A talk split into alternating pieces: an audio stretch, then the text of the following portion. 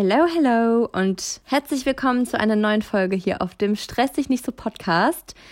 So schön, dass du wieder mit am Start bist und damit habe ich ähm, als allererstes einen kleinen Impuls, eine kleine Bitte an dich. Und zwar habe ich kürzlich überraschend festgestellt, dass doch einige neue Hörerinnen und Hörer zu diesem Podcast dazugekommen sind, so über die Sommerpause. Und ich muss sagen, das liebe ich auch an dem Medium Podcast. Also gerade wer neu auf den Podcast stößt, hat einfach die Möglichkeit, auch noch andere Folgen anzuhören. Und wenn du aus der einen oder anderen Folge was mitnehmen konntest. Wenn dir der Podcast gefällt, dann hinterlass mir doch super gerne eine 5-Sterne-Bewertung auf Spotify oder hinterlass einfach eine Nachricht auf ähm, Apple Podcast. Da kannst du dann auch gerne noch ähm, ja, etwas schreiben. Das würde mich wirklich unheimlich freuen und führt einfach auch dazu, dass der Podcast eher gefunden wird für all. Ähm, ich bräuchte mal so einen Namen für uns. Naja, auf, auf alle Fälle für, für all uns coole Leute, ähm, die einfach ein bisschen achtsamer mit sich umgehen wollen, den Stress reduzieren wollen, weil das einfach immer noch ein ganz, ganz großes Thema für mich ist. Und genau, jetzt labe ich gar nicht weiter rum. Leute, wir steigen jetzt ein in die neue Folge. Los geht's.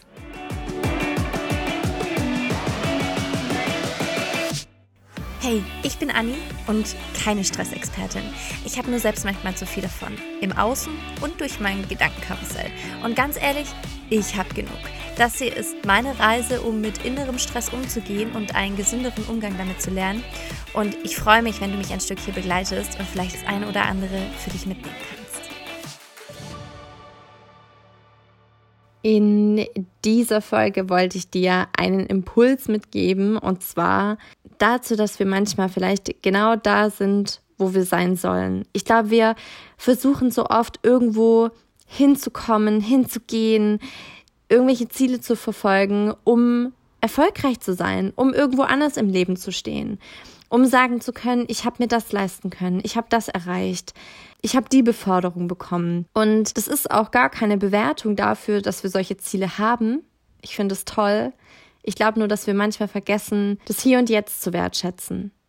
Weil, jetzt kommt's, das Hier und Jetzt, so wie deine Situation jetzt gerade ist, dort, wo du jetzt gerade wohnst, wo du jetzt gerade arbeitest, das war vielleicht mal ein Wunsch von dir, da heute zu sein.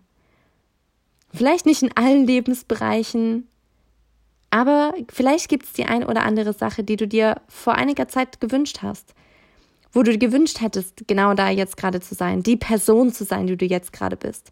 Und dir das bewusst zu machen und dich umzublicken und vielleicht auch so ein bisschen demütig zu sein für das, was gerade ist, hilft uns doch auch, ich weiß nicht, glücklicher zu sein im Hier und Jetzt.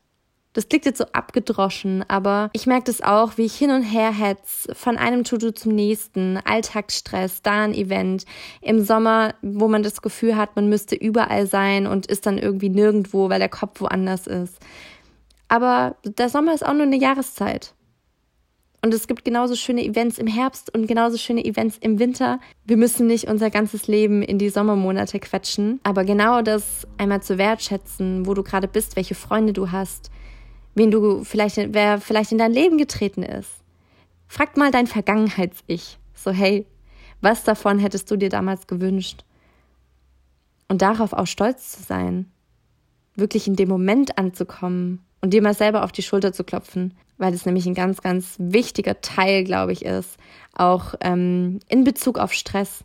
Ne, weil wir immer nur, weil wir so häufig in der Vergangenheit leben oder in der Zukunft Heißt, wir trauern Dinge nach, die wir nicht gemacht haben oder die wir gemacht haben, die wir falsch gemacht haben, die wir heute anders machen würden.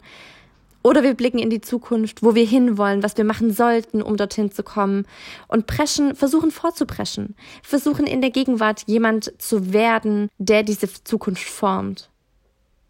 Aber was ist, wenn du bereits diese Person bist? Diese Zukunftsperson? Was ist, wenn es jetzt gerade darum geht, diesen Moment gerade wertzuschätzen? Gerade mal nirgends unbedingt hin zu müssen, nichts zu erschaffen und da einfach den Druck rauszunehmen. Wo wollen wir denn alle hin? So schnell. Warum darf das, warum muss das auch immer in so einem Tempo passieren? Ich weiß nicht, wann es angefangen hat. Dieses, dass man in einem bestimmten Alter irgendwas erreicht haben muss. Wer gibt es vor? Und wer kritisiert dich dafür? Wer verurteilt dich dafür? Außer du selbst. Am Ende bist es nur du, die sagt, ich hätte das früher machen sollen. Ich hätte jetzt, ich müsste jetzt hier und hier stehen. Aber du, du stehst jetzt gerade hier und du kannst es jetzt gerade in dem Moment auch nicht verändern.